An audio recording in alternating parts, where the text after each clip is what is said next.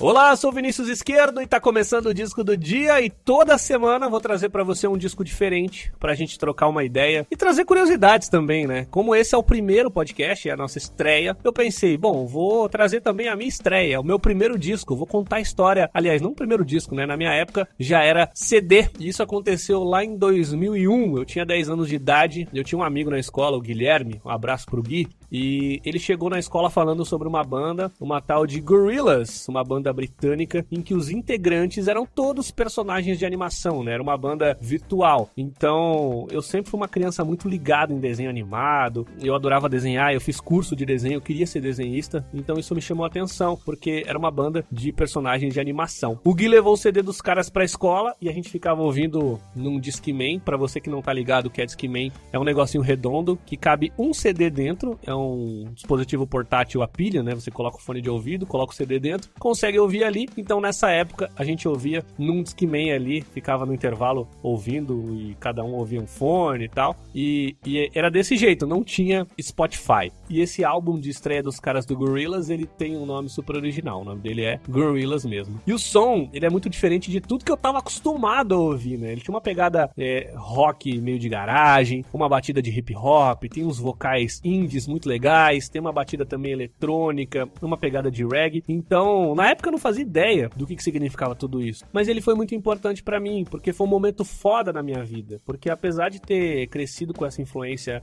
classic rock e MPB dos meus pais, essa foi a primeira vez que eu curti um som com os meus amigos. Então eu tava começando ali a formar a minha personalidade musical. Foi então que eu pedi para minha mãe o CD, e eu lembro que ela tava sem grana na época. E como era o fim do ano, é, tava tendo um amigo secreto na firma dela, e ela pediu de amigo secreto um CD do Gorillaz para dar para mim. Então um beijo, mamãe. E para você que acha que amigo secreto não ajuda em nada, chupa essa manga.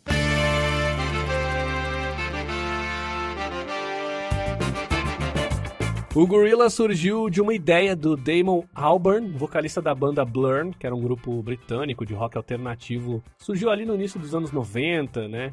E também tinha a parceria do seu amigo Jamie Hewlett, que era um desenhista e criador de uma série de quadrinhos britânica também, o Tank Girl, que também fez sucesso ali nos anos 90, principalmente na Inglaterra.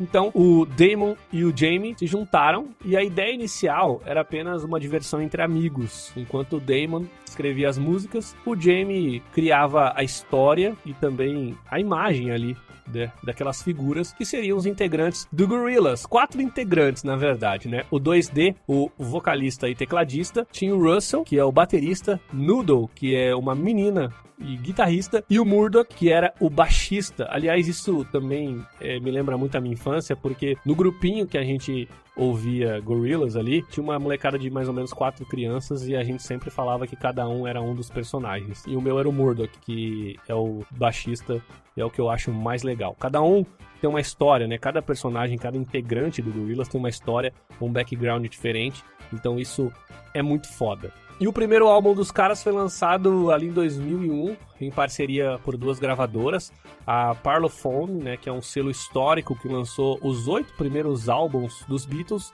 e também a Virgin Records. E demorou uns dois anos ali para ser gravado. As gravações rolaram na Inglaterra, nos Estados Unidos e também na Jamaica, e contou com diferentes personalidades musicais, além do Damon Albarn no vocal, o álbum teve a produção do Dan The Automator Nakamura, que era um produtor de São Francisco de hip hop. Teve também a participação da guitarrista e vocalista japonesa Miho Hattori, do grupo Sibumato, inclusive ela que faz a voz da Noodle, né? A personagem Noodle do Gorillaz, a integrante, ela é japonesa, então a Miho fazia a voz dela. Também contou com a participação do produtor e DJ Kid Koala e o rapper americano Delta Funk Homo Sapien, que era um rapper muito conceituado ali na cena independente do hip hop americano nos anos 90. Inclusive, ele tem uma participação que é muito foda no primeiro single e, coincidentemente, a minha música favorita desse disco, que é a música Clint Eastwood. E o título da música é uma homenagem ao ator americano de mesmo nome, que foi a maior estrela de filmes de faroeste dos anos 60 e 70, o próprio Clint Eastwood. O, a batida, né, usada no single dessa música, ela tem como base a trilha sonora do filme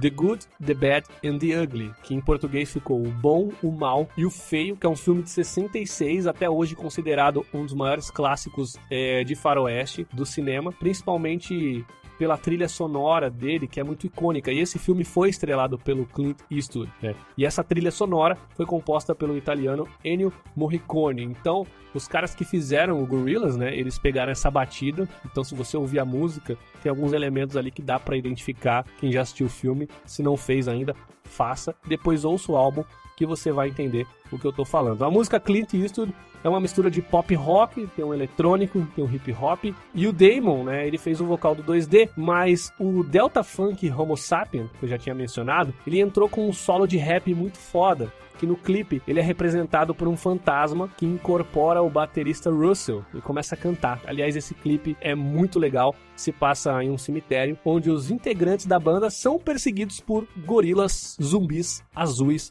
E eu lembro que isso também impactou muito o meu gosto pela banda.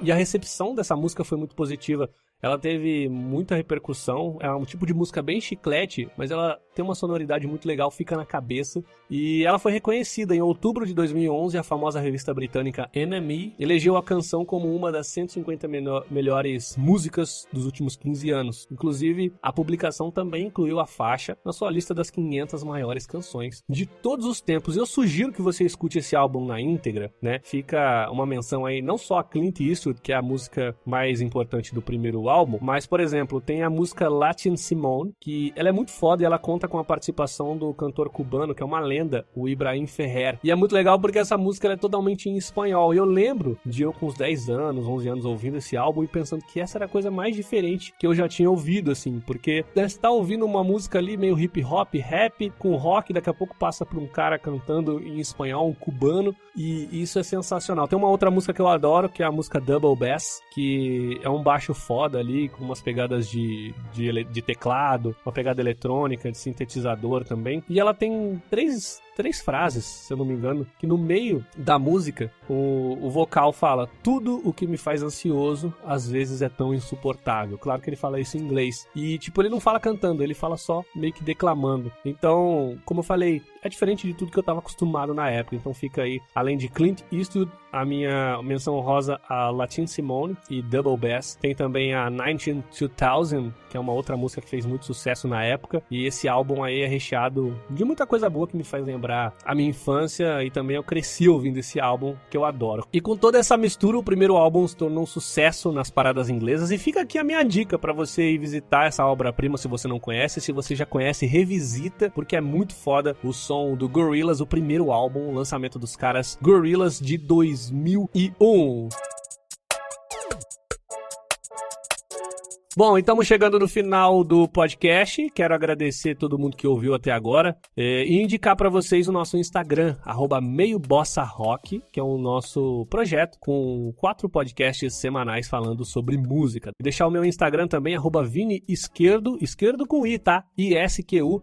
E-R-D-O. Tem também o arroba lado esquerdo, que é o meu projeto próprio de criação de podcast. Eu tenho outros podcasts arroba no, no arroba lado esquerdo, então dá uma olhada também. E aí você pode entrar nessas redes sociais para mandar mensagem, falar se você gostou do programa, é, dar indicação de disco que você quer ouvir eu falando por aqui e tamo junto, vamos trocar essa ideia. Mandar um abraço também pro pessoal do uh, que é um site, e agradecer porque eu pesquisei muita coisa lá no site que eu encontrei curiosidades sobre esse álbum que eu não sabia, né? Algumas coisas um pouco mais técnicas. Então, whiplash.net foi onde eu fiz grande parte da pesquisa para esse podcast. E, finalizando, quero deixar uma pergunta para você que curtiu aqui o disco do dia. E a pergunta é o seguinte: Presidente Bolsonaro, por que a sua esposa Michele recebeu 89 mil reais de Fabrício Queiroz? Um beijo, fica com Deus e até semana que vem.